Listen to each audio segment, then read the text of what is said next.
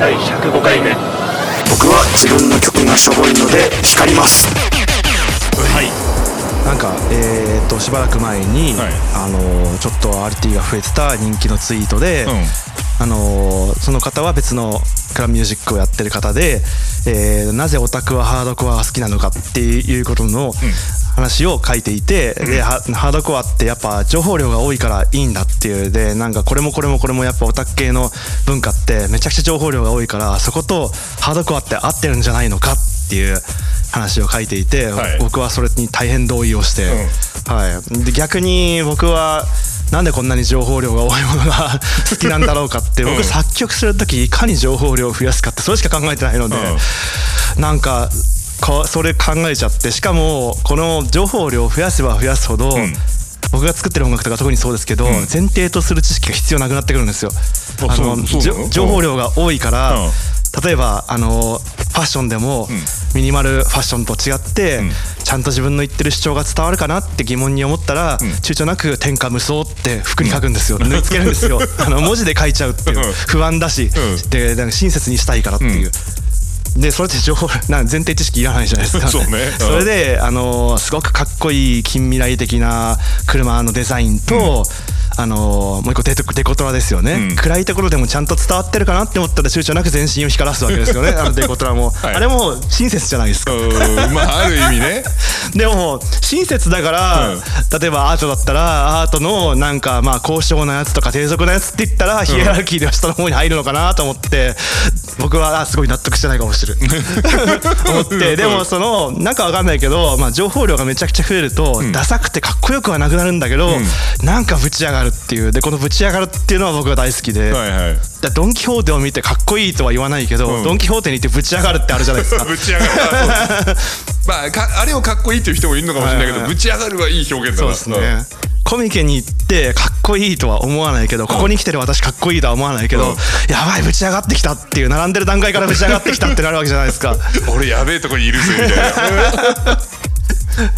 なんなんなんかまあとにかく情報量が増えると、んダサくなるけどぶち上がるっていう。なぜだろうあの何？ララジオっていうかトーク番組だから見えませんけど、あのはい今日のテクノ内さんの服もはい。めちゃめちゃ情報量多いですね、今日もじゃないですよ。いつもですよこれは。まあ まあそうですけど、はい。全身猫顔だらけの服とか着て街歩いてますからね、うん、情報量が多いんでね。そうですあのね一緒に飯食いに行ってさあの、はい。上着脱いで中からその袋服がこう見えた時に、はい。店員さんの目がちょっと気になる時がたまにあるんだよね あのファミレスとか行くと子供が指さしてきます。にゃんにゃんっつって。にゃんにゃんだよって。うんまあそうね。そのまんまね、はい。うん。異常に映るだろうね。そうですね、うん。でもなんかその子が猫好きだったらなんかこんなに猫がいるなんてこの人すごい猫好きなんでわーってぶち上がるんですよでなんで子供が分かるかっていうと、情報が正確で親切だから。なんうん。そうね。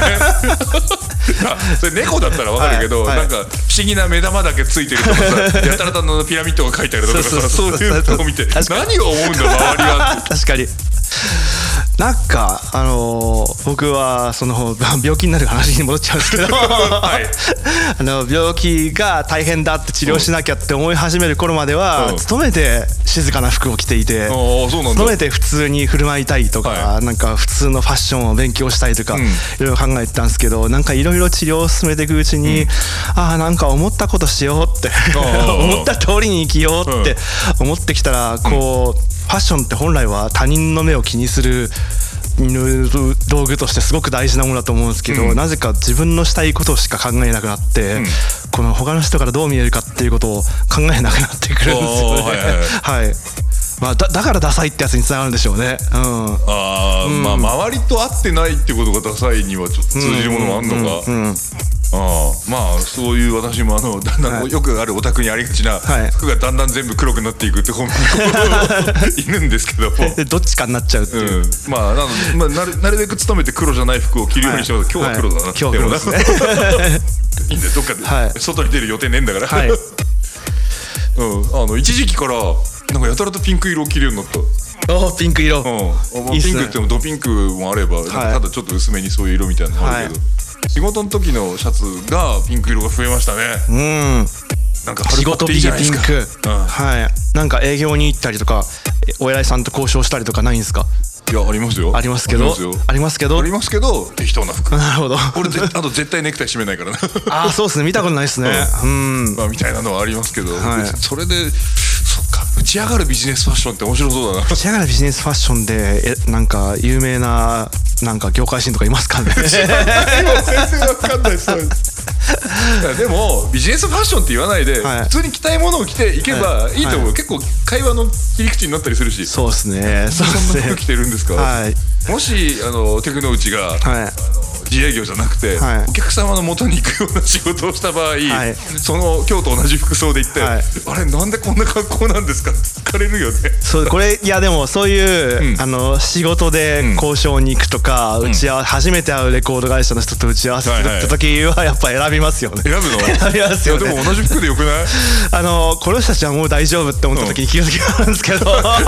一応遠慮してんのね。最初はやっぱか考えちゃいますね。なんとかレコードですっていう時にああメジャーレコードの人だっつってあだなんか一番最初のファーストコンタクトで、初音ミクはねえわなーって思って。いやいいんじゃないの？あまあこの人はこういう人なんだなっていうのが 喋んなくても分かるみたいな、ね。情報量が多いこといいいいこと親切じゃない？この僕のことが好きで、うん。僕に依頼してきたアーティストさんとか、ん。そういう作家さんとかはよく来てくれましたっていう感じで歓迎してくれるんですけど、はい。そのマネージャーさんとか、うん。なんとか営業部のものですって一緒についてきてくれた人がやっぱりびっくりするんですよね。やっぱりこうそういうこ困っちゃうので、まあいいんで別に住んでる世界が違うんだから、い、やでも情報量が多いことは親切なんだけど、でぶち上がるんだけど、はい。なんでダサいんだ？でもかっこよくならない方向になりません？基本的には。つまり君は自分のことをかっこいいと思ってないのかよ、思ってないですね。ああそうなんだ、ですね。テクノシさんかっこいいっすよって思ってるファンの人たちとははい。違うってことですね、いやありがとうございます それはありがとうございますなんですけど本人としてはっていう、だってその自分僕は自分の曲をライブでじゃあ、ね DJ でかけるのがすごく嫌だって言ったじゃないですか、うん。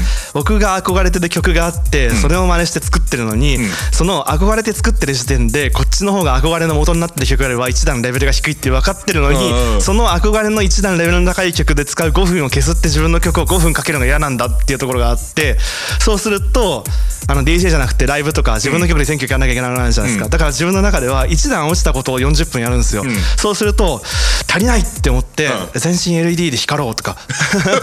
ちょっとどういうこと？どういうでこと？電飾ファッションで、うん。あのめちゃくちゃワット数を使う、あはい。の光るスーツ見たことあると思うんですけど、うん。はい。あれで「どうもテクノウチです」って言ってピカって光って、うん。ピカピカピカって照明より光るみたいなことやって、やっと情報量が追いついたみたいな。自分の本来目指しているかっこいいアーティストよりもはい。落ちた分を、はい。穴埋めするためにファッションっていうかその光る服ではい。穴埋めする、かっこよさで補うことはできないのでとりあえず情報量で補おうということで光るっていう。ああなるほど。あななんとなく分かってきた、はい。うん。あのね 伝わってきた。うんいやそれでまず、そそもそもテクノウチ自分の曲があの本当にやりたい曲よりも一段下がってるっていう認識がはい。全員共通じゃないんだよ、じゃないんだよ。で当然やっぱステージに上がってる人って、うん。自分の曲にある程度の自負を持って、はいほらこういう曲できたぞかっこいいでしょって思ってある程度少しでも、まあ、1%でも5%でも、そういうプラスの面で思ってやってると思うところに、はい。マイナスのだと自分の曲がマイナスだと思っていう前提で来てる人が、はい。プラスのそのマイナスで削れた分を増やすために何かやろうって。来るから、い。その前提がそのマイナス点から始まってんじゃなくて、うん。0点もしくはプラス点で始まってるところに余計に光って加点をして情報量を足してるから、なんかごちゃごちゃしてるってすごくなると思うんですよね。だけど、あの純粋なテクノウチファンから見ると、あのただでさえ、はい。僕の大好きなはい。テクノウチ曲がかかるのに、はい。さらにその上ではい。衣装まで光る、情報量150%ば大爆発みたいな。そうですね。状態に見えるわけじゃん、ね圧倒的情報量ではい押し流されるわけですよ、そうですね。圧倒的情報量で すね。で体験し終わった後はうわテクノウチやべえみたいな そういやありがたいですね。そう思ってくれたらいいですよ。でもでもそれって、うん僕の中で削れた情報量が、うんちょうどいいところに補われたってことじゃないですか。僕の中からすれば。そういうことなのか違うのかな違うのかな分かんないな客観的に見るって難しいじゃいないですか。やだってそのファンの人たちは、はい。テクノがかっこいいと思ってる曲を聴いて、はい。なんか足いないって思うんだよ。だってこのアーティスト光ってないしみたいな。そうっすね。そうっすね。はい。クラブは本来不親切なもの。一晩踊り明かして知ってる曲が一つもなかったけど、楽しかったでしょ？